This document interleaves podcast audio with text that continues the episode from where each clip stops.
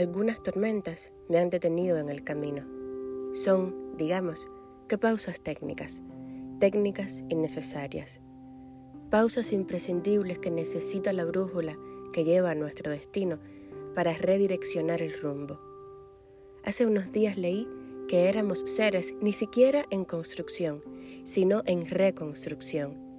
Seres que nos estamos reencontrando con la esencia de lo que ya fuimos algún día.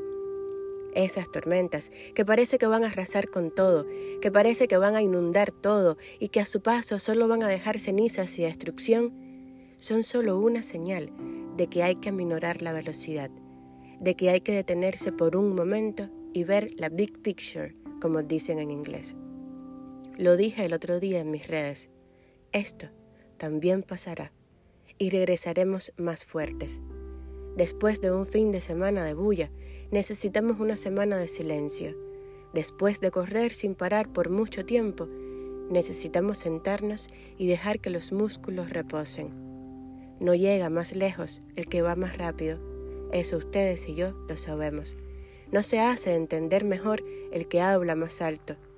Ni el más respetado es siempre el más fuerte, ni el más inteligente el dueño de la empresa, ni el que usa bastón el más ciego. El ser humano, como especie, tiene el poder de llegar tan lejos como se lo proponga, tan lejos como quiera. Pero lo más importante es saber qué queremos, a dónde vamos, ¿Cuántas veces no te has sentido corriendo, ya sin aliento, y te has parado a pensar de pronto, ¿a dónde era que iba? Perdiste el rumbo.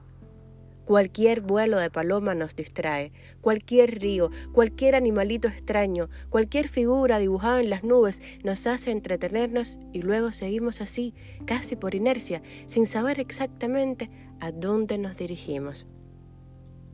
Y es cierto, la meta no es lo más importante, sino el camino, pero lo vital, no importa qué pase, es no perdernos. Y aún sabiéndolo, nos perdemos, porque forma parte de nuestra esencia, y entonces el universo nos manda las tormentas. Llegan en forma de despedidas, de duelos, de configuraciones de los astros, llegan en forma de libros, canciones, amigos, llegan en forma de golpes, de llanto, y lo que siempre hacen es pararnos en seco, sin tener alternativas, a mirarnos de nuevo hacia adentro. Llegan las tormentas para que nos hagamos de nuevo las preguntas que verdaderamente importan, para conectar con ese, con nuestro GPS interno.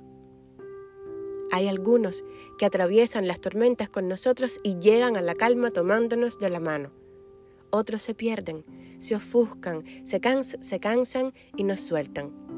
Los dos están en lo correcto. A los que se tengan que ir, despídelos sin intentar aferrarte a ellos. Déjalos marchar en paz. A los que se quedan, abrázalos, agradeceles y nunca des por sentado que estarán para siempre. Quizás los pierdas en la próxima tormenta. Cuando las nubes se empiecen a disipar y vuelvas a ver al sol salir, haz balance.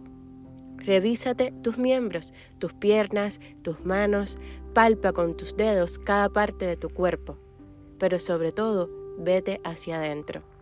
Revisa tus emociones, conecta con tus sentimientos. El que eras antes ya se fue. Descubre quién quedó después de tanto viento.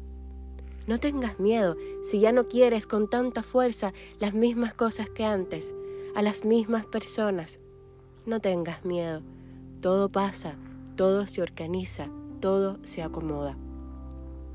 Medita y confía. Confía en ti mismo. Eres grande, eres luz, eres sabiduría, eres poderoso. Estás donde tienes que estar. Eres amor, tienes la fuerza, la garra, el deseo.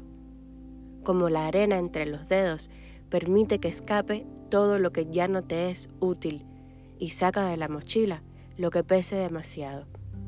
Si pesa, no toca, no pertenece. Su estancia ha terminado. Deja que el sol te dé en la cara con los ojos abiertos y agradece. Agradece porque esta tormenta ya ha pasado.